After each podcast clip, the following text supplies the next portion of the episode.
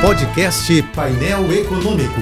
Entrevistas, informações relevantes e curiosidades de economia e política com Alex Campos. O golpe do motoboy funciona assim: você recebe uma ligação em nome do seu banco sobre transações suspeitas feitas com o seu cartão. Em seguida, o golpista pede que você ligue para os telefones que estão no verso do seu cartão. Aí você acha que está tudo bem, mas o pulo do gato ou o pulo do golpe é que, ao fazer a ligação, ela é desviada para uma falsa central de atendimento, de onde serão solicitadas suas informações pessoais e sua senha. Depois disso, pedem que você corte o seu cartão ao meio para que um motoboy vá buscá-lo. Em alguns casos, os fraudadores pedem também o chip do seu aparelho celular. Agora, preste atenção porque não é difícil. Nunca forneça seus dados a ninguém. Nunca entregue o seu cartão, o seu celular ou o chip do cartão ou do celular para quem se apresentar na sua casa em nome do seu banco. Nunca dê sua senha ou o seu código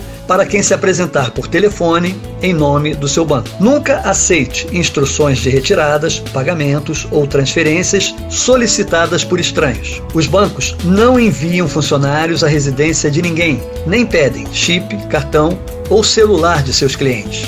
Tenha com o seu gerente do banco uma linha direta de confiança e segurança capaz de lhe garantir proteção imediata em caso de suspeita. Resumindo, o perigo não é o motoboy, o perigo pode ser você. Este e outros colunistas você ouve também em nossos podcasts. Acesse o site da JBFM ou as principais plataformas digitais e escute a hora que quiser, onde estiver. Podcasts JBFM. Informação a toda hora.